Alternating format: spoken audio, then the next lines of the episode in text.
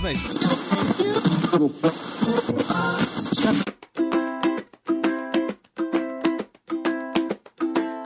Saudações quadrinísticas, pessoal. Aqui é Milton Cabona e venho aqui falar que a equipe do seu podcast favorito está de férias. Sim, de merecidas férias. Estamos recarregando as baterias para a temporada 2022 mas o Perdido na Estante não vai parar. Nós e alguns amigos da pesada preparamos uma série de indicações para vocês curtirem aí nas férias de vocês ou nos trabalhos de vocês, aí vocês se organizam. E enquanto vocês esperam o nosso retorno, aproveitem essas dicas, bons descansos, coloque a leitura de vocês em dias e as séries também e nos ouvimos em fevereiro. Até lá, pessoal!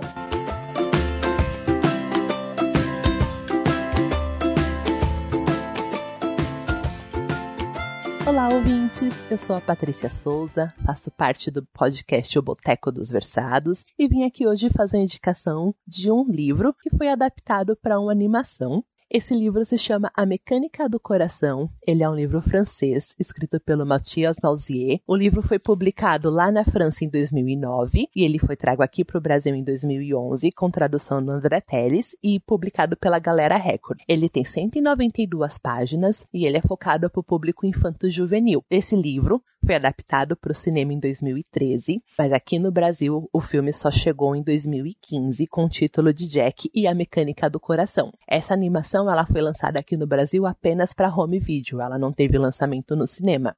O filme foi roteirizado e dirigido pelo, também pelo Mathias Malzier, que é o autor do livro, e o Matias, ele é vocalista de uma banda de rock chamada Dionísios, que também fez a trilha sonora do filme. Então você tem todo o processo criativo da adaptação feito pelo mesmo autor do livro, o que fez com que essa adaptação fosse bem fiel à obra original. Por que, que ele é bom? Vamos começar contando a história. O Jack é uma criança que ele nasceu no dia mais frio do mundo, e por consequência disso, o coração dele nasceu congelado. A doutora Madalene, que foi a médica quem fez o parto, substituiu esse coração congelado por um relógio cuco. E como todo aparelho, você tem que ter certos cuidados na hora de tratar dessa máquina. Existem três regras que o Jack precisa seguir. A primeira é que ele não pode mexer nos ponteiros do relógio. A segunda é que ele precisa controlar a raiva dele. E a terceira é que ele nunca, jamais, em hipótese alguma, ele pode se apaixonar. Isso porque qualquer emoção extrema que o Jack sinta vai atrapalhar o funcionamento desse relógio, esse relógio pode quebrar e o Jack vai morrer. Só que é claro que isso não ia dar certo. Jack cresce e um dia ele encontra uma cantora de rua e ele simplesmente se apaixona por essa cantora perdidamente que é a Misa Cássia. Então, a história do filme e do livro vão girar em torno das consequências dessa paixão do Jack por essa cantora. Para quem gosta de Noiva Cadáver, Frank Winnie, essas animações que puxam um pouco mais pro dark, é muito parecido a questão de o assunto que ele é abordado. Você está falando sobre você arriscar a sua vida por questão de, de uma paixão e até onde você está disposto a ir por causa disso e quais os preços que você precisa pagar. O final dele é muito fofinho, mas uh, não é aquele final.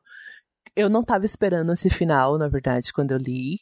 Eu tava. Fui numa expectativa e me surpreendida com outro, que para mim é ótimo. E é uma animação que desde a primeira vez que eu vi, eu achei ela linda. A trilha sonora é maravilhosa, ela aborda diferentes estilos musicais. Recomendo quem puder encontrar as músicas em francês, que elas são muito boas. Você também tem músicas que são cantadas em espanhol, tem músicas que são em inglês. E para quem não conhece, eu acho que vale muito a pena dar uma pesquisada nas animações francesas, nos livros uh, ah, para esse público infanto-juvenil da França também, porque é diferente da que o que Hollywood traz, que é muito de ah, o poder da amizade, o poder de fazer tudo dar certo no final. Você vê que, uh, pelo menos essas animações que eu assisti, você percebe que a, a visão francesa é um pouco mais realista de questão de nem, que nem tudo vai dar certo e que existem consequências para tudo que você resolve fazer. Então, fica a minha indicação para vocês. Espero que vocês gostem. espero que vocês procurem, que se divirtam assistindo também. Se vocês gostaram, faz comentário. Quem já conhece, deixa o comentário também. Deixar aqui meu convite para que vocês escutem os episódios do Boteco dos Versados.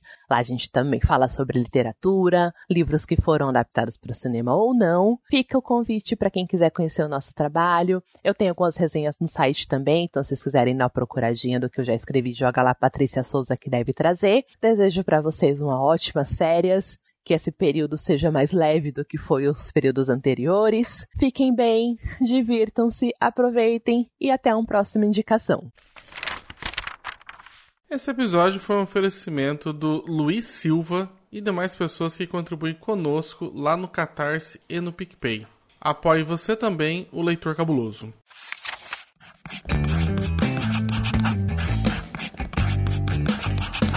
Esse podcast faz parte do site Leitor Cabuloso. Conheça nossos conteúdos em www.leitorcabuloso.com.br.